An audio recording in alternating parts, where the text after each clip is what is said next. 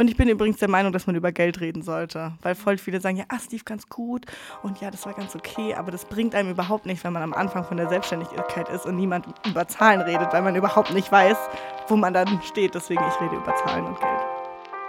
Herzlich willkommen zum Startup Podcast. Wir sitzen hier wieder zusammen über das Thema Gründung, den Weg dorthin und wie es ist, wenn man schon tief drin steckt, zu quatschen. Mit mir hier sitzt Dominik. Er studiert aktuell Wirtschaftsrecht an der HSP Pforzheim und ist Hiwi beim HEAT, dem Institute for Human Engineering and Empathic Design der Hochschule Pforzheim. Ja, und neben mir sitzt Cecile. Sie studiert Schmuck an der Hochschule Pforzheim und ist auch Hiwi hier beim HEAT.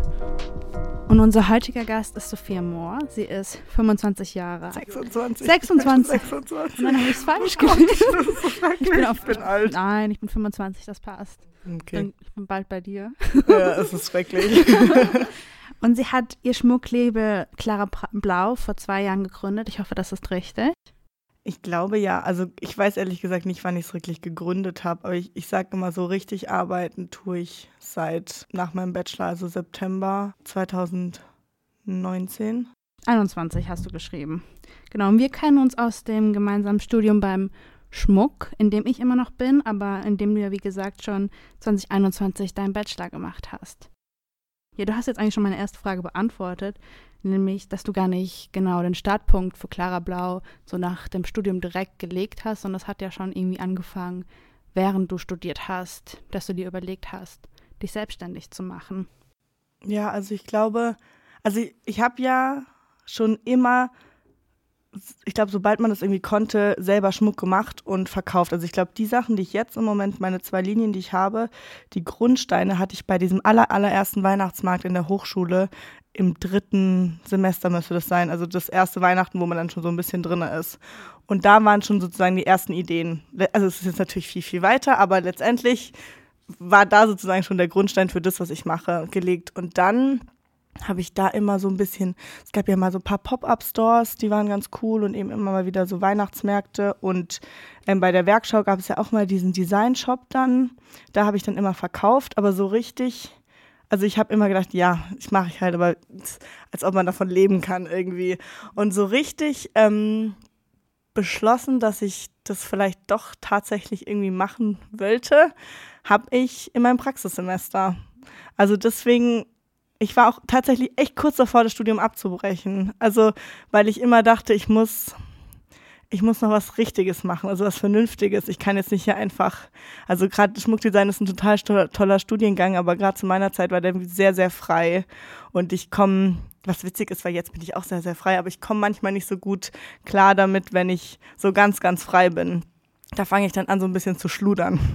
Und ähm, das war, ja, ich dachte irgendwie, ich, ich war so kurz davor, ähm, äh, Bauingenieurwesen, mich da, mir da eine Vorlesung anzugucken, weil ich liebe Mathe und ich liebe Logik. Und ich, also ich meine, jetzt kann ich das alles nicht mehr so, aber früher, beim Abi so, fand ich das echt cool. Und ja, also ich war echt kurz davor. Und dann hat meine Ma gesagt, nee, komm, mach jetzt noch das Praxissemester, guck's dir mal an, wie es tatsächlich ist.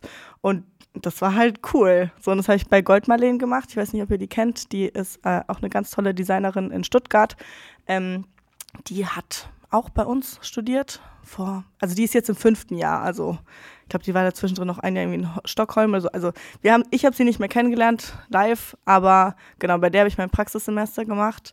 Und die war damals, als ich da war, also vor zwei Jahren, an so einem Punkt, wo es gerade groß wurde. Also es war, wir waren dann noch in so einem kleineren Studio und wir haben einfach so ein bisschen vor uns hingearbeitet. Und dann kam Corona und normalerweise denkt man ja, okay, das ist total schlecht für Selbstständige, aber sie hat es hingekriegt mit so Support Your Local in Stuttgart, ist natürlich vielleicht auch ein bisschen eine bessere Stadt als Pforzheim für sowas, aber sie hat es dann hingekriegt, dass es total geboomt ist bei ihr, also über Online und in Zeitschriften und ja, dann sind wir irgendwann in ein größeres Studio umgezogen. Ich glaube, da war ich dann nur noch so als äh, Freelancer bei ihr. Aber ja, das hat mich irgendwie, hat mir das total Spaß gemacht, wie sie arbeitet und sie ist eine unglaublich bewundernswerte, tolle Persönlichkeit. Und irgendwie dachte ich mir, ja, das will ich auch. Und dann habe ich, ja, das also erstmal so eher so in mir drin so gedacht, okay, das kann funktionieren irgendwie. Und dass ich das dann tatsächlich mache, ist auch eher so gefühlt, ja, ich mache das jetzt irgendwann so im Dezember oder ja, September, Oktober, ja, Oktober, November vor eineinhalb Jahren. Also ist echt noch nicht so, nicht so, nicht so lang geplant gewesen. Ich muss jetzt kurz einhaken, nochmal nachfragen. Also ich studiere keinen Schmuck und du sagtest, dass das Studium sehr frei war. Und ich, also was meinst du genau mit frei? Also was, was heißt jetzt frei? Was war das schwierig dann, dass es so frei war und inwiefern ist es jetzt anders oder jetzt besser? Ich glaube, also ist, das Studium ist echt cool, weil du kannst alles machen und du kannst, du kannst ja so sein, dein, eigentlich dein eigenes Ding machen. Eigentlich ist es sehr, sehr gleich, aber ich habe so ein Ding in meinem Kopf gehabt, irgendwie mache ich das für die Professoren. Also ich habe es nicht geschafft, das zu meinem Projekt zu machen. Nur erst bei meinem Bachelor. Und beim Bachelor war ja auch richtig cool und ähm, da bin ich total drin aufgegangen. Ich weiß nicht, ob ich schon mal so viel für was gearbeitet habe oder so. Also da war es dann mein Thema, weil das konnte ich mir aussuchen. Und da hatte ich dann wieder meinen Zugang, so wie ich es jetzt auch bei meinem Label habe, dass es einfach mein Ding ist und ich kann mich dafür tot arbeiten. Aber davor habe ich das irgendwie nicht geschafft, dass das meine Projekte wurden, sondern es waren halt irgendwie gefühlt Projekte für, für andere oder für Noten irgendwie. Und da habe ich dann so dieses Freie, das hat mir dann irgendwie nicht so geholfen. Also ich weiß es nicht, aber das ist, glaube ich, einfach, weil äh, mein, irgendwie komisch, mein Gehirn weiß ich nicht, wie das funktioniert, aber das war voll oft so ein Ding, dass ich irgendwie gemerkt habe, ich mache das gerade nicht für mich, sondern für die, weil die das irgendwie wollen. Und deswegen habe ich da nicht so meinen Flow gefunden. Also ganz, ganz selten. Ja. Und jetzt, wo du es für dich machst in deinem eigenen Unternehmen, was ist denn da so dein Anspruch auch an dich und an deine Arbeit, an deinen Schmuck oder deine Schmuckstücke, die du herstellst? Mein Anspruch. Mm, also ich will, ich sag immer, ich mache nur das, was mir selber gefällt. So, also wenn jetzt irgendwelche Leute zu mir kommen und sagen, sie hätten gern das, sie wollen jetzt, dass ich irgendwie goldschmiedisch für sie arbeite, dann sage ich eigentlich immer, ähm, ich mache, also sie können super gern zu anderen Leuten gehen, aber ich mache das nicht, weil ich mache nur meine eigenen Sachen. Also ich sage immer, ich will mich auskotzen und ich hoffe, dass das den Leuten gefällt. So, aber ich mache, ich mache, ich möchte ja, das ist, glaube ich, auch wieder das wie im Bachelor, also oder wie im Studium, dass wenn die Leute mir was auf, eine Aufgabe aufgeben, die aber nicht von mir aus irgendwie kommt, dass ich das dann nicht so, dass ich dann nicht meine Freude drin finde. Und ich habe das jetzt, also ich bin ja gerade in dieser Position, dass ich Sachen machen kann, die mir Freude machen. Und irgendwie, solange ich das machen kann und das läuft und ich davon leben kann, mache ich das auch weiter. Also klar, wenn ich jetzt merke, es läuft gerade gar nicht gut, der zahlt mir 4000 Euro dafür, ja, auf jeden Fall, dann auf jeden Fall. Also ich bin da schon realistisch, aber solange ich es kann, mache ich tatsächlich echt nur das, was mir Spaß macht und mir Freude macht. Im Schmuckbereich. Klar ist Selbstständigkeit auch leider nicht nur produzieren und schöne Fotos machen und das online präsentieren, sondern da gehört auch viel dabei, was ich jetzt nicht so mag. Aber ich glaube ja, der Anspruch ist, Sachen zu machen, die mir gefallen, die den Leuten gefallen. Natürlich, also gerade von der Qualität und Produktion her, ich mache ja alles selber. Ich arbeite nur hier mit Firmen aus Pforzheim zusammen die ganzen, also viele Sachen sind im Unikate und ich könnte das bestimmt auch vielleicht mit Silikonform machen, also dass ich eher Massenproduktion mache, trotzdem noch alles handgemacht, aber dann denke ich mir auch irgendwie, finde ich das schade. Also bei ein paar Sachen muss ich das jetzt so machen, weil sich das einfach preistechnisch nicht mehr lohnt. Also bei so kleinen, ich mache so ihr Kass, das ja auch einen an. Und wenn ich die, ich zeichne die ja mit dem 3D-Stift und wenn ich das jedes Mal einzeln neu dann müsste der eigentlich halt 150, 200 Euro kosten und der kostet jetzt aber halt 70 Euro. Und das, da muss ich einfach so ein bisschen gucken, wie ich das jetzt mache, dass das funktioniert. Und das sind auch Sachen, die ich jetzt halt lerne mit der Zeit. Aber ja, also eigentlich ist mir wichtig, ich mache alles selber. Ich mache alles hier in Pforzheim, auch wenn ich jetzt bald irgendwann umziehen sollte, werde ich trotzdem hier mit Pforzheimer Firmen arbeiten und nicht irgendwie nach China oder so oder das irgendwo anders produzieren lassen. Das ist totaler Quatsch. Ja, ich mache alles selber. Ich will, dass es schön aussieht, den Leuten gefällt. Das ist eigentlich so, das, warum ich das mache. Total nachvollziehbar für mich. Auch wie du arbeitest. Dann stellt sich mir auch die Frage, weil ich auch im überlege, also ich möchte meinen Schmuck auch verkaufen. Ich möchte den machen, an die Leute bringen. Das macht total viel Spaß. Was mich halt irgendwie auch so ein bisschen auffällt oder so einen Gehirnkrampf gibt. Wie arbeite ich mich so in so BWL-Themen ein? Wie hast du das gemacht? Gar nicht. Also nee, das stimmt nicht. Oder was, also was verstehst du unter BWL-Themen? So Steuerzeugs? Ja, oder so Abrechnungen machen, vielleicht so viele Tabellen aufschreiben mit, das brauche ich hier, die Ausgaben habe ich noch dort. Ich glaube, das ist das, was ich meine mit, ich gehe irgendwie anders da dran als andere Leute, weil ich mache das halt einfach nicht. Also ich, ähm, das klingt jetzt total bescheuert, aber also ich, zum Glück funktioniert es. Also das war echt ein super Jahr, mein erstes Jahr jetzt. Ähm, und ich glaube, ich habe einfach ganz viel Glück so. Ähm, aber es ist genau, also ich habe davon alles gar keine Ahnung. Und Preis, gerade so Preiskalkulation, da gibt es zwar bei uns diesen einen komischen, äh, dieses Fach, aber letztendlich lernst du da kalkulieren wie ein Goldschmied. Das heißt, Material mal 2,5, Steine mal 1, Arbeitszeit, ja, musst du gucken, irgendwie, dir zahlt eh niemand deine Arbeitszeit, wird dir so suggeriert irgendwie. Also du kannst da irgendwie ja, also ich sage jetzt meistens, ich nehme 50 Euro die Stunde, gerade wenn ich was für Externe mache. Aber ähm, da, also dir wird schon oft gesagt, gerade im, ich finde schon, also mir wird oft gesagt, meistens kannst du die Zeit halt nicht rechnen. Das ist voll oft so. Und das denke ich halt irgendwie, das finde ich irgendwie Quatsch. Also, Entschuldigung. Also, ja, aber genau. Das heißt, ich mache meine Preise tatsächlich ziemlich aus dem, also ich habe sie aus dem Bauch heraus gemacht und mich auch viel an anderen Labels, die die gleichen Werte haben wie ich, orientieren. Also ich kann mich jetzt ja nicht mit irgendwas vergleichen, die einfach wirklich das komplett woanders produzieren lassen. Das ist ja klar, dass ich da teurer, teurer bin.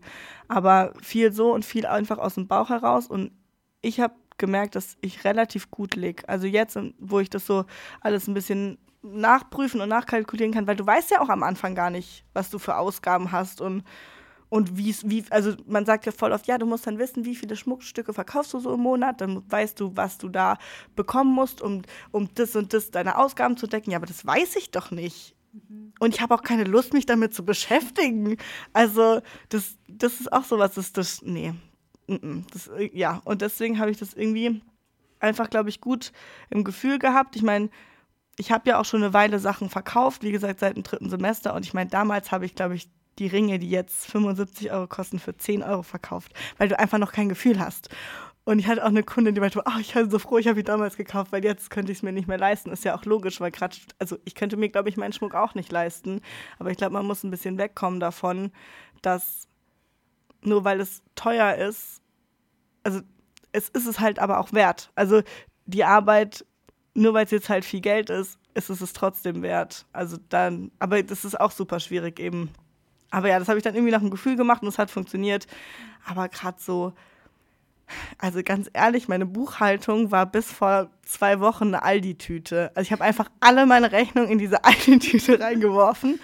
Und ich habe es jetzt immerhin hingekriegt, die mal so zu sortieren. Aber es gibt natürlich auch ganz viel, was ich jetzt noch digital habe. Und ähm, mein ehemaliger Mitbewohner studiert auch oder hat Wirtschaftsrecht studiert und die haben mir zum Geburtstag geschenkt, dass sie meine Buchhaltung machen. Ich glaube, sie haben keine Ahnung, worauf sie sich einlassen. Aber ähm, das sind jetzt halt sozusagen die Altlasten vom letzten Jahr, was natürlich sehr viel ist. Aber jetzt werde ich schon irgendwie versuchen, das einfach irgendwie alles mal so zu sammeln.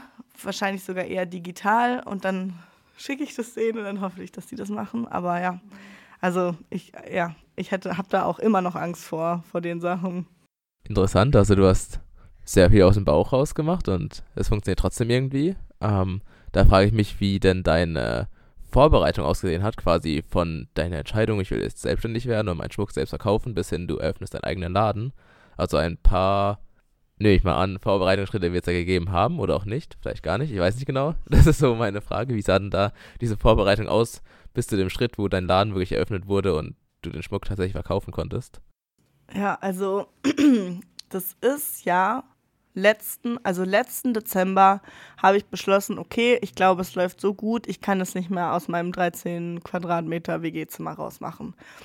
Und dann, also davor, also ich habe meinen Bachelor gemacht, das war Juli, so August, da passiert ja nicht mehr so viel. Und dann im September gab es das Designfest in Stuttgart. Das war beim Messeherbst und es war so eine große Messe. Ich glaube, die hat mich damals so 700 Euro gekostet, was ultra viel Geld war damals so.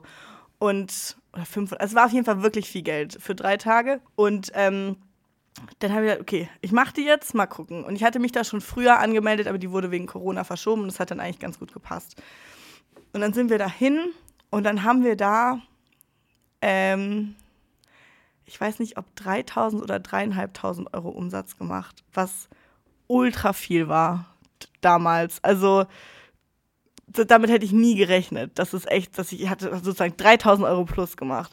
Und dann war klar, okay. Und es lief bei allen anderen richtig schlecht. Also nicht bei allen, aber mit denen, mit denen ich so geredet habe und kommuniziert habe und die, die schon viel länger dabei sind, bei denen lief es echt nicht gut, diese Messe. Und dann habe ich gemerkt, okay, irgendwie finden die Leute das cool, was ich mache. Also ich glaube, es funktioniert. Ich, ich bin mir nicht sicher, aber ich habe so im Gefühl, ich glaube, die Leute finden das cool. Und so von daher, das war schon mal so ein bisschen so ein gutes Gefühl. Und ich hatte davor auch im, im Bräuninger in Karlsruhe, die hatten mich angeschrieben, weil die hatten mich auch auf dieser Messe gesehen, ähm, ob ich nicht bei denen verkaufen möchte, im Bräuninger. Einfach da in so einem Obergeschoss kriege ich so ein paar Tische, so neben den T-Shirt, so ein T-Shirt irgendwie 500 Euro kostet. Und das ist natürlich cool. Und ich musste da nichts zahlen, das war echt super lieb. Und ähm, das lief auch richtig gut. Und dann dachte ich mir, okay, ich glaube, es funktioniert. Ich probiere das jetzt einfach. Ich hatte, glaube ich, so 8000 Euro, die ich besessen hatte, weil ich habe BAföG gekriegt. Meine Eltern haben mich unterstützt und ich habe halt immer ganz viel im Pub gearbeitet. Also ich habe mir so ein bisschen was zusammengespart, was ich natürlich eher hätte vielleicht fürs BAföG zurückzahlen nutzen hätte können. Aber ich habe okay, ich habe jetzt 8000 Euro, ich mache das jetzt. Also ich ich probiere das jetzt einfach. Und dann war witzigerweise, als ich diesen Entschluss dann gefasst habe, bin ich einfach so ein bisschen rumgefahren, zufällig zu Studio 3. Die sind ja in der Dill, Dillsteiner Straße, Dill ich weiß nicht genau, aber ihr wisst, wo ich meine. Und dann bin ich an diesem Laden vorbeigefahren und, dachte, und da hing so ein Zettel, so zu vermieten 600 Euro kalt. Und dann dachte ich, okay, das ist eigentlich zu viel, aber ich melde mich mal bei denen. Und dann haben wir uns super gut verstanden und dann habe ich gesagt, ich renoviere den Laden selber und dann haben wir uns auf einen Preis geeinigt, mit dem ich halt leben konnte oder wo ich dachte, okay, ich probiere es jetzt einfach mal und dann habe ich die Schlüssel ab Januar. Und also es war wirklich, glaube ich, so, ich habe an Weihnachten mit meinem Vater den Vertrag unterschrieben für diesen Laden und 14. Februar haben wir eröffnet. Und da haben mir meine Freunde super viel geholfen, Laden renovieren, streichen, ähm, ich habe noch einen Freund, der ist Elektriker, der hat mir ganz viel geholfen. Mein Opa hat ein Waschbecken installiert. Also meine ganze Familie hat mich unterstützt, alle Freunde und haben mir das irgendwie zusammen gewuppt in eineinhalb Monaten. Ja, und seitdem hat sich der Laden natürlich total verändert auch. Also ich hatte ja wirklich kein Geld, um da, ich habe alles selber gebaut, ich habe stundenlang Sachen gebaut und das war natürlich schon cool, aber es sah natürlich auch so ein bisschen selbst gemacht aus, vieles. Und das hat sich dann jetzt im Laufe der Zeit verändert. Aber man muss halt mit dem Geld arbeiten, was man hat. Und ich bin super sparsam. Und dann habe ich einfach das irgendwie gemacht. Aber ich hatte ungefähr 8000 Euro und ich habe vielleicht so 6000 oder so oder 4000 ausgegeben für das Ganze. Ja, und ich bin übrigens der Meinung, dass man über Geld reden sollte, weil voll viele sagen, ja, ah, Steve ganz gut und ja, das war ganz okay, aber das bringt einem überhaupt nicht, wenn man am Anfang von der Selbstständigkeit ist und niemand über Zahlen redet, weil man überhaupt nicht weiß, wo man dann steht. Deswegen, ich rede über Zahlen und Geld. Ja, das ist gut, das, da können wir jetzt direkt einhaken. Dann fragen wir uns, oder ich glaube, fragt sich dann jeder, der dich da vielleicht auch selbstständig machen möchte, was ist dann das, womit du im Monat dann für dich lebst und was kannst du dann zur Seite legen ne, für Future Projects? Also ich muss sagen, ich, ich weiß es gar nicht. Ich habe, das ist auch so ein Ding, was ich jetzt hoffentlich über diese Steuererklärung, die ich leider irgendwann machen muss, ähm, rausfinde. Aber ich, ähm, ich von diesem Geld, was auf meinem Entschuldigung, Geschäftskonto ist, da gehe ich eigentlich nur für Sachen ran, fürs Geschäft. Und klar, davon zahle ich meine Miete und meine Krankenkasse privat also Krankenkasse kann man übrigens absetzen, mega gut, aber meine private Miete. Und dann nehme ich mir vielleicht so 200 Euro für Essen und, und so. Aber ansonsten, klar, so Zugtickets und so zahle ich auch damit, aber das ist meistens, ja, aber also ich ne, das Jahr lief richtig gut, aber ich habe mir selber fast nichts rausgenommen, weil ich eben so Angst davor habe, dass jetzt plötzlich die, ich habe ja letztes Jahr noch keine Steuern gezahlt, weil das Jahr davor war ja gar nichts. Also es ist ja, es ist ja mit einem riesen Wumms sozusagen in, ins Leben getreten, das Label. Und ich habe einfach richtig Angst, dass wenn ich jetzt die Steuererklärung mache, dass die sagen, ja, wir hätten gern 5.000 oder 10.000 Euro von Ihnen, weil ich habe keine Ahnung, ich weiß nicht, wie das funktioniert. Ich weiß nicht, wie viel, also es kann auch sein, dass sie sagen, wir hätten gern 100 Euro von dir. Kann auch sein. Ich weiß es einfach nicht. Und ich habe da so Angst vor. Und jetzt muss ich ja Umsatzsteuer zahlen dieses Jahr. Und ich weiß auch nicht, bis wann ich das an. Ich muss nachher auf jeden Fall beim Finanzamt anrufen. Aber es sind einfach lauter so Sachen, die ich jetzt plötzlich vorstrecken muss. Und da habe ich so Respekt und Angst vor, dass ich das nicht kann, dass ich wirklich an dieses Geld nicht rangegangen bin. Also fast nicht, nur wirklich das Minimalste. Und von daher, ja, ich glaube, dass ich da vielleicht in einem halben Jahr ein bisschen entspannter bin, weil ich dann irgendwie weiß, okay, ich zahle monatlich so und so viel Steuern, ich weiß nicht viel. Sowas irgendwie, dass ich das mehr weiß, aber im Moment ist es alles noch so. Deswegen ich weiß, dass es richtig gut lief das letzte Jahr und dass ich stolz auf mich sein kann, aber ich habe immer so ein bisschen Bauchschmerzen, weil ich einfach nicht weiß, wo, wo ich stehe. Aber ich kann mich auch nicht drum, richtig drum. Andere Leute würden dann sagen, ja, dann mach das doch jetzt einfach und ruf da mal an. Aber ich habe da so eine Angst vor, dass ich da so eine richtige Blockade in mir habe, dass ich das so richtig prokrastiniere, vor mich wegschiebe, weil ich einfach so Angst davor habe, was da rauskommt. Richtig dumm. Aber ja, könnt ihr vielleicht nachvollziehen. Also ich finde es echt mutig, dass du trotz der Unwissenheit quasi da immer noch in der Selbstständigkeit bist und das weitermachst. Ich meine, braucht, also ich finde es sehr mutig, ja. Und du machst es ja im Endeffekt für den Schmuck und du siehst vielleicht an den Schmuck, den ich trage, also gar keinen, dass ich da nicht so krass den Bezug zu habe. Also frage ich mich also aus deiner Sicht, wofür denn Schmuck so da ist, oder was ist denn oder warum hast du unbedingt Schmuck als Ausdruck gewählt und warum ist dir das so wichtig, dass du trotz dieser ganzen Unsicherheit mit Steuern und irgendwelchen Bilanzierungen und sonst was Plänen und sonst was, von denen du ja nicht so viel weißt, immer noch dein Schmucklabel quasi unterstützt und das auf jeden Fall fortrantreiben möchtest?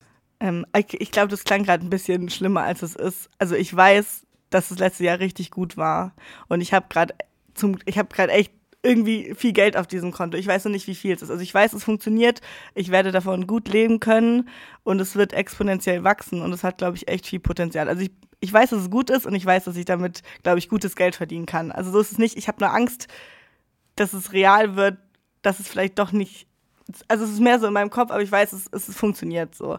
Also ich mache mir nicht dahingehend irgendwie dass ich weiß, es funktioniert finanziell nicht und ich mache es trotzdem. Also ich weiß, es funktioniert finanziell, ich weiß nur nicht, wie gut und ähm, davor habe ich ein bisschen Angst. Aber Beispiel, ich, ich, rede auch mit meiner Familie drüber und die sagen, ich soll mich nicht so einscheißen, also alles ist gut. ähm, genau, aber ähm, ich glaube, ich mache einfach Schmuck, weil ich das gelernt habe und weil ich an sich, also ich habe schon mit ich habe schon, ich fand Schmuck schon irgendwie immer toll. Obwohl ich, ich trage jetzt die zwei Ketten, aber ich trage sonst eigentlich nie Schmuck. So, aber irgendwie es macht, also jede Frau hat Schmuck. Es ist einfach, es ist erstens ein riesiger Markt und das merke ich erst jetzt, wo ich so da drin bin, wenn ich so in der Bahn sitze. Wirklich je, fast jede Frau hat irgendeine Art von Schmuckstück an sich. Und das ist schon mal einfach, es gibt super viel, also super viele Träger, es gibt auch super viele Marken, aber ich finde irgendwie im Schmuck schön, dass man, man, man hat ja zehn Finger. Also man, man kauft ja nicht nur ein Schmuckstück und dann hat man das, sondern man kann eben ganz, es gibt nicht nur einen Gott, sondern du kannst ganz viele, also du kannst ganz, ganz viele Sachen haben und ich weiß nicht, ich finde es irgendwie ganz schön und auch alle Leute, mit die ich jetzt so kennengelernt habe, die aus dem, die jetzt nicht so Riesenmarken, sondern die so sind eher wie ich, die sind alle super nett und man ist super supportive und das finde ich irgendwie, irgendwie finde ich das eine schöne, schöne Welt da und Schmuck hat halt auch, ich glaube, die Johanna, ich weiß nicht, ob du die kennst, die hat mit mir Bachelor gemacht, die hat über, die hat darüber ihre Bachelorarbeit geschrieben, warum tragen Menschen Schmuck. Und es ist super interessant und für mich ist, glaube ich, eher dieses, dass es plötzlich eine Wichtigkeit hat für eine Person. Also ich mache irgendwas und dann tragen das ganz, ganz viele Leute und die haben alle irgendwie eine emotionale Bindung zu was, was ich gemacht habe. Also es ist total verrückt. Zum Beispiel jetzt einfach, das eine ist jetzt ein Verlobungsring. Das heißt, dieser Ring, den ich gemacht habe, einfach nur, nur ich, so, also einfach aus Laune, hat für diese Person jetzt so eine riesige Bedeutung und es ist total schön. Und ich habe plötzlich Fans. Also, das ist auch total verrückt. Einfach Leute, die, die sich zehn Sachen kaufen, die sagen, oh, das ist so toll und wir finden das so toll und, und, und das ist einfach richtig schön. Und ich habe das Gefühl, ich kann ich kann dadurch, was mir Spaß macht, Leute richtig happy machen. Und das hätte ich auch nie gedacht, dass das so ein großer Teil wird von der Arbeit. Aber das ist einfach mega cool. Und ich glaube, dass man das im Schmuck irgendwie vielleicht noch ein bisschen mehr mitkriegt, wie in anderen Branchen von Sachen, die man verkauft. Das finde ich irgendwie schön. Ich finde das sehr inspirierend, was du sagst. Und ich fühle so eine richtige Energie bei dir und auch eine Inspiration für mich. Und ich frage mich, du arbeitest ja im Pforzheim, du lebst hier, du unterstützt ja quasi auch die Businesses, die es ja hier gibt, Gießerei, Galvanik. Und in Pforzheim gibt es aber auch ziemlich viel Leerstand. Und du arbeitest auch mit Studio 3 zusammen, die haben mir das dir ja jetzt vermietet. Gibt es da auch irgendwie eine Unterstützung von der Stadt oder hast du irgendwie erfahren, boah, die Leute außerhalb zum Beispiel von deiner Familie oder Freunde, da gab es etwas, so ein Netzwerk, was dich so supported hat oder so? Mm, ich hatte mich mal, glaube ich, ganz am Anfang so ein bisschen informiert, ob es da irgendwie sowas gibt. Aber ich bin nicht so wirklich drauf gestoßen. Was, also das Emma, die sind super lieb und die, ähm, glaube ich, unterstützen, wo sie können. Aber ich glaube, bei mir, ich war einfach schon vielleicht über den Punkt, wo sie mir irgendwie hätten helfen können, weil die machen ja auch diese Gründertage oder irgendwie, da, da kommt so eine Frau, ich glaube, eine Freundin von mir war da mal da und sie meint, das war irgendwie richtig cool, wie man eben irgendwie gründet, aber da muss man halt vielleicht eine Idee haben. Aber ich war für alles irgendwie gefühlt schon zu weit.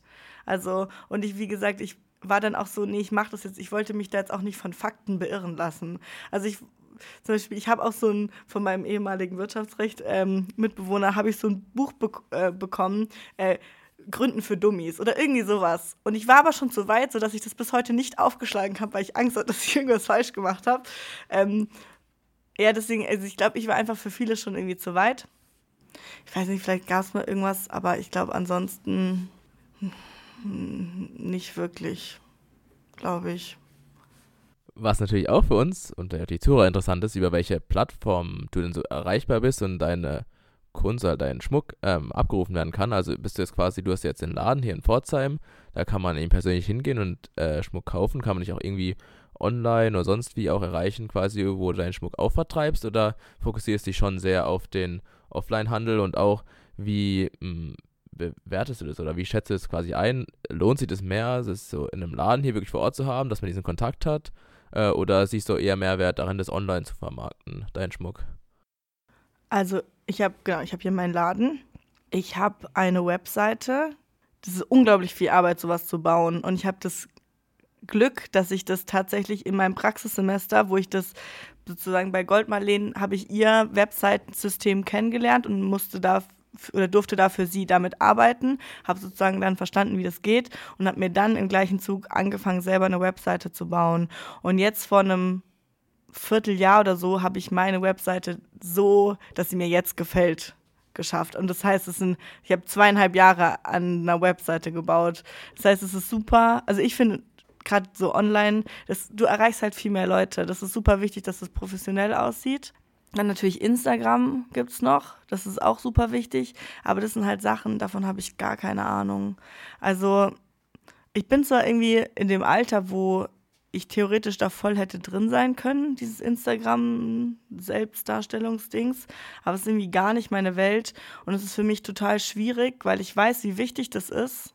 Auch zum Beispiel so Followerzahlen sind super wichtig. Ich merke das an mir selbst, obwohl ich weiß, dass es nichts aussagt. Wenn ich auf einem Profil bin und die hat 500 Follower, dann denke ich, die ist weniger professionell, wie wenn sie 4000 Follower hat. Obwohl ich weiß, du dir das für 50 Euro kaufen. Obwohl ich das weiß, macht es trotzdem eine Wertigkeit. Und das ist, finde ich, super gruselig irgendwie. Aber das ist halt so eine Welt, die echt wichtig ist, von der ich nicht so arg viel verstehe.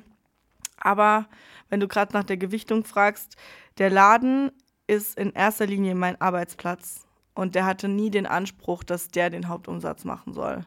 Und tatsächlich bin ich überrascht. Also ich bin positiv überrascht so von dem Laden, aber ähm, in erster Linie arbeite ich da. Und äh, ich habe jetzt die Lichter neu gemacht, weil davor war immer so ein Funzellicht irgendwie und es sah immer so aus, als wäre geschlossen. Ähm, aber ich hatte halt nicht das Geld, um irgendwie da jetzt was zu ändern. Und jetzt habe ich neue Spots gemacht und ich merke, dass es plötzlich viel mehr Leute da reinkommen. Das ist echt ganz cool. Aber je mehr Leute reinkommen, desto mehr werde ich vom Arbeiten abgehalten. Also im Laden ist es immer so ein Pro-Kontra-Ding. Das wäre es natürlich schon schön, wenn die Leute, die dann reinkommen, irgendwie was kaufen oder ich irgendwie super nette Gespräche habe. Das ist natürlich auch schön. Aber ähm, ich glaube, also ich will mich dieses Jahr vor allem auf den Online-Bereich fokussieren, weil ich war jetzt letztes Jahr wirklich auf, ah genau, Messen gibt es noch. Messen. Ich war super viel auf Messen. Und das ist halt sozusagen wie Online-Marketing, nur halt offline. Also Offline-Marketing in einer gewissen Stadt. Die sehen irgendwie 2.000, 3.000 Leute und ähm, bei einigen bleibt es dann halt hängen oder die bestellen dann halt irgendwann was. So. Aber das ist natürlich viel begrenzter wie Online-Marketing. Und ähm, ich habe jetzt auch gerade einen Praktikumsplatz ausgeschrieben für so Marketing. Gerade irgendwie jemand im Praxissemester. Weil ich kann, ich, ich, ich kenne mich halt gar nicht aus. So. Und das ist aber eben super wichtig. Und vielleicht kann sich da irgendjemand so richtig frei entfalten und einfach da sein Ding machen. So, das ist sozusagen das, was ich anbiete. Aber ja, das heißt, dieses Jahr ist der Plan, das online so aufzubauen, dass ich ortsunabhängig arbeiten kann. Weil ich mag Pforzheim, ich habe hier fünf Jahre gelebt, es ist cool. Aber ich war jetzt über Weihnachten zweieinhalb Wochen in meiner Heimat in Freiburg. Und ich will nächstes Jahr wieder zurück nach Freiburg ziehen. Ich habe das jetzt beschlossen. Ich weiß nicht, ob ich es mir leisten kann, ob es funktioniert, weil natürlich die Ladenmieten in Freiburg horrend sind. Aber vielleicht bin ich bis dahin so weit, dass es wirklich online, dass online irgendwie so einen gewissen Grundumsatz hat, dass ich weiß, okay, so und so viel Ausgaben könnte ich mir monatlich leisten und dann kann ich mir den, den Laden. Ich meine, Freiburg hat natürlich auch eine ganz andere Kundschaft als Pforzheim, gehe ich mal stark davon aus.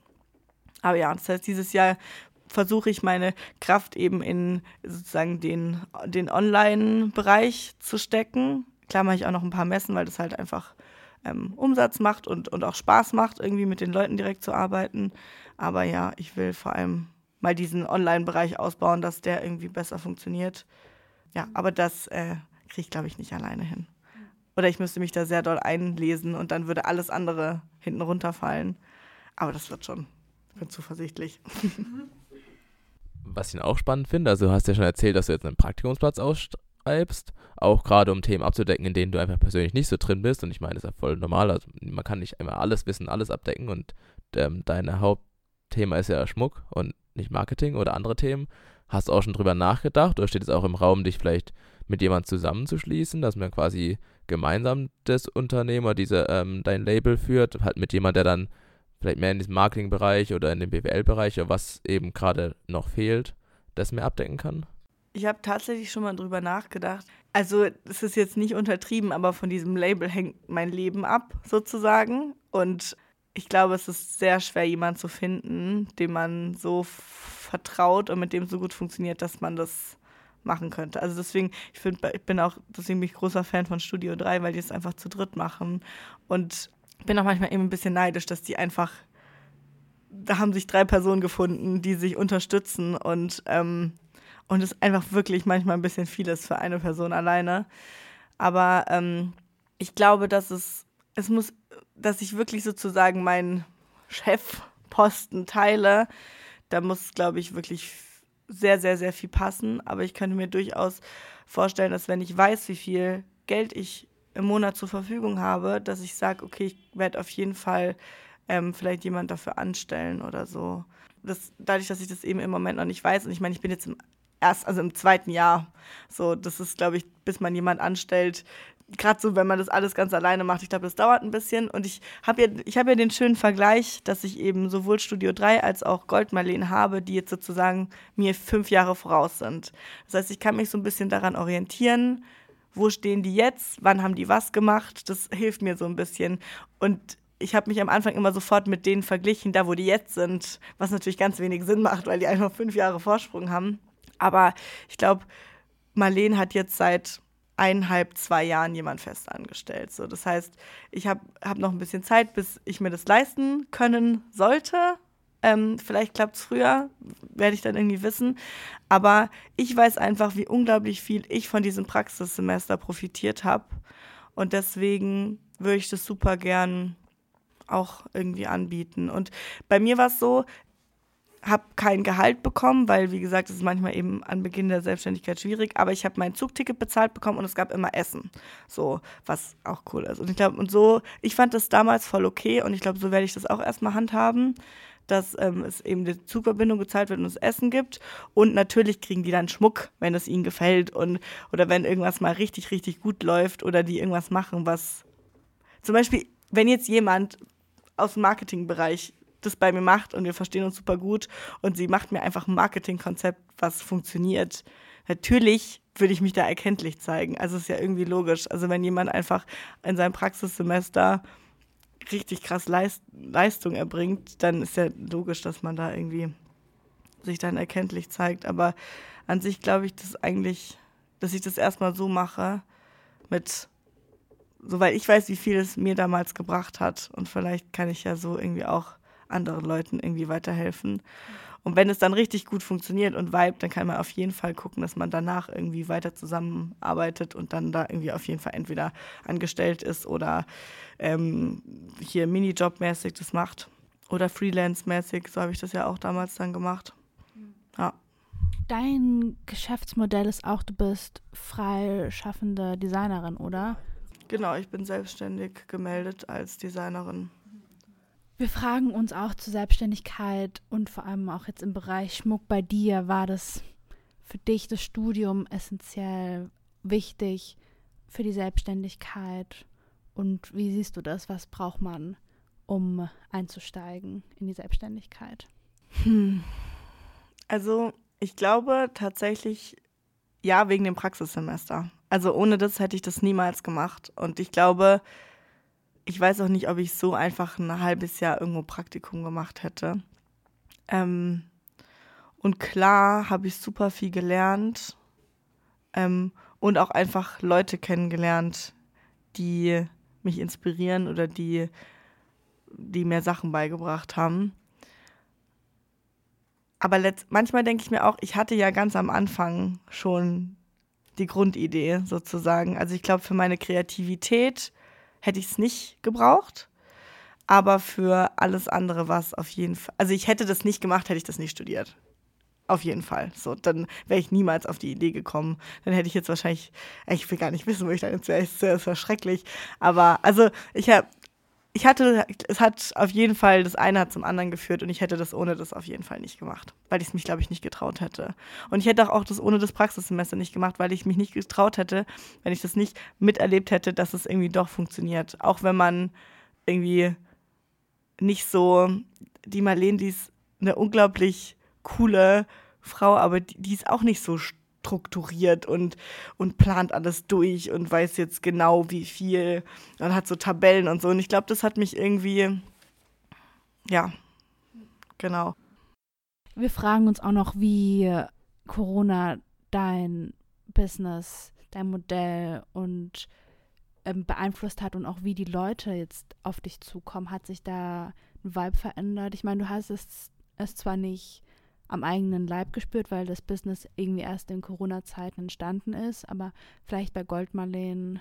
Aber du hattest es angerissen, aber könntest du es für uns nochmal umreißen? Ja, also ich glaube, ich selber habe das nur insofern gemerkt, dass ich, wenn ich auf Messen war, dass alle anderen gesagt haben, ja, das ist ja kein Vergleich zu vor Corona. Und da ich aber den Vergleich nicht hatte, ähm, will ich gar nicht wissen, wie crazy gut dann die, also ich, also die Messen waren echt immer richtig gut und ich will gar nicht wissen, wie verrückt es dann gewesen wäre vor Corona. Von daher ist es vielleicht ganz gut, dass man nicht enttäuscht ist, aber eigentlich hat es mich zum Glück echt nicht so getroffen. Es gab auch ja in dem Jahr jetzt keine Absagen mehr und ich habe eher das Gefühl gehabt, gerade auf den Messen, dass die Leute wieder so richtig Lust hatten zu erleben und rauszugehen. Und das Einzige, was ich, wo ich jetzt vielleicht das Gefühl habe, dass ich vielleicht Leute, die sich vorher das vielleicht hätten leisten können zu kaufen, gerade irgendwie jetzt durch Inflation und Gas und dass man einfach gar nicht weiß, wie viel man jetzt am Ende dann übrig hat, dass man vielleicht eher sparsamer ist, dass die tendenziell vielleicht das eher nicht kaufen. Aber die Leute, ich glaube, die Leute, die sich meinen Schmuck einfach so locker easy kaufen können, die juckt das alles auch nicht. Was irgendwie fühle ich mich manchmal ein bisschen schlecht, dass ich weiß, ich ich bin vor allem eher da für so die mittlere, nee, die obere Mittelschicht oder so, weil ich da selber auch nicht herkomme. Aber dann denke ich mir, ja, also so ist es halt. Aber also ich glaube tatsächlich, dass sozusagen die Price Range, die ich irgendwie habe, dass es tendenziell die Leute betrifft, die sich das so oder so wahrscheinlich leisten können. Mhm. Aber vor, also Pforzheim merke ich das schon, dass ich das Gefühl habe, dass dass die Leute sich das hier eher weniger leisten können. Aber ja. Hast du, gerade wo wir auch über Social Struggles reden, ich meine, du hast gesagt, das ist der Preis, den du dafür verlangen musst. Er ist teilweise in mehreren Stücken projiziert, damit du ihn nicht unheimlich teuer verkaufen musst. Hast du aber auch Gedanken, so du möchtest das noch inklusiver machen oder ist es halt einfach etwas, was super schwierig ist zu erreichen? Also, dass sie auch Leute mit weniger Geld es leisten können. Ich denke mir, es ist, glaube ich, tatsächlich, ich für mich, wie ich arbeite, kann das, glaube ich, einfach nicht unbedingt machen. Aber ich denke dann immer, es gibt zum, das ist ja auch das Schöne an Schmuck, es gibt zum Glück genug Sachen, die wirklich richtig, richtig schön sind, die halt anders produziert sind, dass man sich das auch leisten kann. Also ich sage auch immer, ich, ich bin ganz froh, dass ich mir meinen eigenen Schmuck nicht kaufen muss.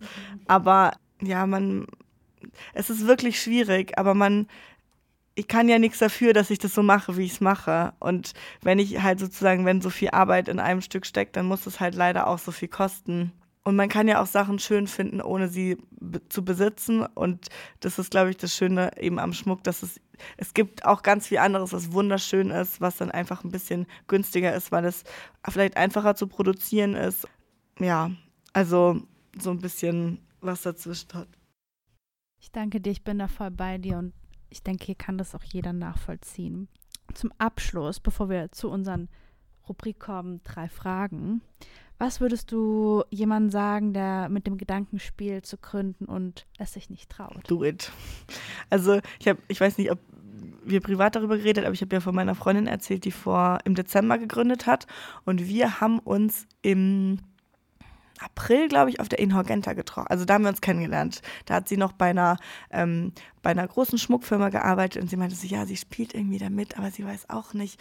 Und dann haben wir ganz viel geredet und ja, jetzt hat sie sich selbstständig gemacht. Und, und natürlich ist es, es gibt echt Zeiten, da geht es einem echt nicht gut, so, weil es ist halt nicht nur irgendein Job, sondern es ist deine Existenz. So, es steht nichts dazwischen, du kriegst immer alles sofort ab.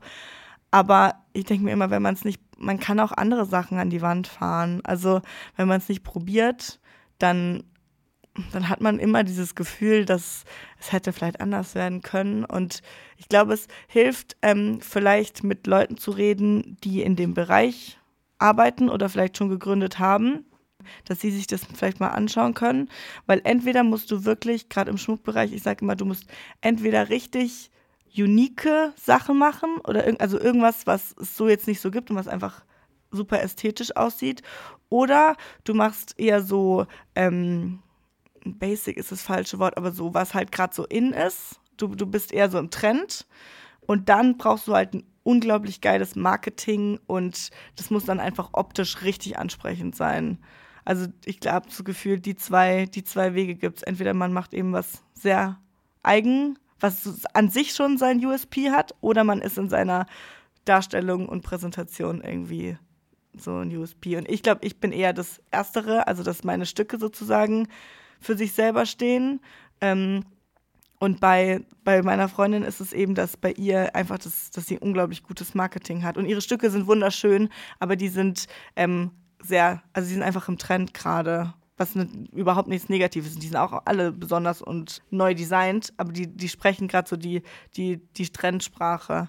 Und ja, deswegen glaube ich eben auch, dass es super interessant wäre, wenn wir zusammen übers Gründen und über unser Leben sprechen, weil wir eben aus so, wir machen zwar beide Schmuck, aber wir kommen eben aus so ganz unterschiedlichen Richtungen. Und das, wir haben, wie gesagt, wir haben letztens zwei Stunden telefoniert und wir waren beide gerade in so einem Loch und es hat unglaublich gut getan, einfach zu wissen, man ist nicht alleine. Und es gibt so Phasen, die sind halt manchmal einfach blöd. Aber dann gibt es Phasen, wo du, wo du plötzlich irgendwie von der Toilette kommst und du siehst, wow, du hast gerade zwei Bestellungen gemacht, cool. Und dann, dann gibt es auch wieder schöne, also es gibt alles. Alles hat seine Höhen und Tiefen. Aber ich würde es auf jeden Fall, ich würde mit Leuten reden, die sich auskennen und dann einfach trauen und nicht so viel denken. Und vielleicht dann halt einfach, also man muss selbstständig sein, ist eine 100%-Sache. Ich habe ja am Anfang auch das so nebenher ein bisschen gemacht dann noch im Pub gearbeitet, glaube ich, bis Februar oder März habe ich noch so nebenher ganz, ganz sporadisch es geht nicht. Also man muss es wirklich 100% machen oder gar nicht, weil das ist eigentlich ein Job eben für drei. Und wenn du dann noch nebenher was anderes machst, das äh, funktioniert nicht. Aber einfach mal ausprobieren. Und sich, also ich habe auch gesagt, ich setze mir ein Jahr Zeit und am Ende gucke ich, funktioniert es oder funktioniert es nicht. Und dann entscheide ich, mache ich weiter oder nicht. Und ich habe jetzt entschieden, ich mache weiter. Also funktioniert ja, aber ähm, dass man sich vielleicht von Anfang an irgendwie sagt, man, man setzt sich mal so einen Zeitraum, in dem man es probiert. Und wenn es fehlschlägt, ist es überhaupt nicht schlimm. Aber man muss es halt probieren. Okay, dann kommen wir zu unserer letzten Rubrik. Hier haben wir drei Entweder-Oder-Fragen vorbereitet. Stellen wir jedem unserer Gäste, also natürlich immer andere, wirst du gleich merken. Und da wäre unsere erste Frage an dich: eher Ringe oder Ohrringe? Ohrringe. Also für mich persönlich, erstens, ich habe so, also ich habe ein bisschen dickere Finger und deswegen mag ich Ringe nicht so, aber Ohrringe finde ich einfach toll. Und zum Verkaufen Ohrringe, weil du brauchst nur eine einzige Größe. Wenn du Ringe verkaufst, dann brauchst du pro Ringmodell zehn Größen. Dann brauchst du die in Silber und vergoldet und Rosé vergoldet. Das heißt, du musst erstmal 30 Sachen produzieren. Bei den Ohrringen sind es drei. Das heißt, auch zum, also sowohl für mich persönlich mag ich Ohrringe lieber, als auch für die, für den Verkauf sind Ohrringe am Anfang auf jeden Fall weniger Invest. Ähm, was natürlich toll ist, weil meine ganze, mein, meine ganze Schmucklinie basiert in erster Linie auf Ringen. Das ist ein bisschen schwierig. Aber ja, es kommen bald mehr Ohrringe. Unter anderem aus diesem Grund, weil es einfach, weil man dann nicht so unglaublich in Vorkasse gehen muss. Sehr verständlich. Dann unsere zweite Frage wäre eher, ah, die ist schon teilweise beantwortet, aber nochmal eher online oder physisch? Wenn ich es mir aussuchen dürfte, physisch. Weil ich das einfach viel besser finde. Aber ja, online ist wahrscheinlich die Zukunft. Ja. Aber wenn ich es mir aussuchen dürfte und es alles gleich viel Sinn ergeben würde, finanziell, dann auf jeden Fall physisch. Und unsere Abschlussfrage, lieber ein kleines oder ein großes Unternehmen? Kleines. Ja, mir sagen, also ganz am Anfang, als ich das gemacht haben und dann haben wir so Zukunft mit meiner Familie und Freunden so, ja, dann machst du Franchise, dann hast du da einen Laden und dann hast du da einen Laden. Ich so, es ist, ich will das doch machen. Ich will doch, ich will das überhaupt nicht. Und das denke denk, denk ich auch, also mal so, also wieso wollen alle immer, dass man groß wird? Ich will überhaupt nicht groß werden. Ich möchte, ähm, ich möchte weiterhin, dass ich die Designerin bin und ich hinter meinen Produkten stehen kann und es nicht irgendwann jemand anders macht. Das, also das ist ja mein Label. So klar kann man inspirieren und irgendwann zusammenarbeiten vielleicht und aber das ist meine Sache und vielleicht will ich irgendwann mal jemand, so drei Angestellte, dass einer sich um Versand kümmert, einer um Marketing und einer hilft mir bei der Produktion, aber ich, das, es ist ja meins. Also das, ich möchte ja immer noch dahinter stehen können. Deswegen, ich möchte das gar nicht. Ich will, mein Ziel in meinem Leben ist, ich möchte essen können, was ich will. Also ich möchte mir vielleicht einmal die Woche Sushi leisten können. Ich möchte ähm, einmal im Jahr so für zwei Wochen irgendwo ans Meer fahren können und ich will mir keine Sorgen machen, dass ich, also ich will keine Finanzierung, ich will einfach so ein bisschen Puffer haben und eine Katze oder zwei. Das ist mein Ziel im Leben. So, ich habe das absolut nicht gemacht, um reich zu werden und ich mache das ja auch gerne alles selber. Also ich will das ja, ich, ich fühle mich total schlecht, was wirklich komplett aus der Hand zu geben. Und das, also lieber was Kleines. Was Kleines, Schönes, was funktioniert, was Leute glücklich macht. Ja. Vielen, vielen Dank. Es war ganz toll, dass du da warst. Sehr gerne. Ich habe es sehr genossen, mit dir darüber zu reden. Und ich denke, die Leute, die sich das anhören, auch ganz sicher. Ja, für mich war es sehr spannend, so aus einer ganz anderen Richtung mal zu hören, eben im Bereich Schmuck. Und auch danke für die Einsichten. Also ich habe, glaube ich, auch viel mitgenommen persönlich. Und muss mir mal dein, also persönlich war ich noch nicht in deinem Laden, aber. Ja, kommt mal vorbei. Besucht mich mal auf dem Kaffee. Ich denke, wir werden auch alles in die Shownotes packen, wo man dich finden kann, dein Laden, deine Adresse. Genau, und wenn irgendjemand tatsächlich mal sich damit überlegt und reden möchte, ich bin immer, habe immer ein offenes Ohr. Und ich finde es immer toll, wenn Leute sich das auch trauen. Ich kann nicht versprechen, dass es das funktioniert. Ich weiß es ja selber noch nicht so. Man sagt ja immer fünf Jahre. In fünf Jahren entscheidet sich, ob was funktioniert oder nicht. Aber fünf Jahre kann man auch schon viel Spaß haben in fünf Jahren. Also genau. Also ich habe immer ein offenes Ohr. Ihr könnt euch gerne bei mir melden. Okay, vielen Dank und tschüss. Tschüss. Thank you.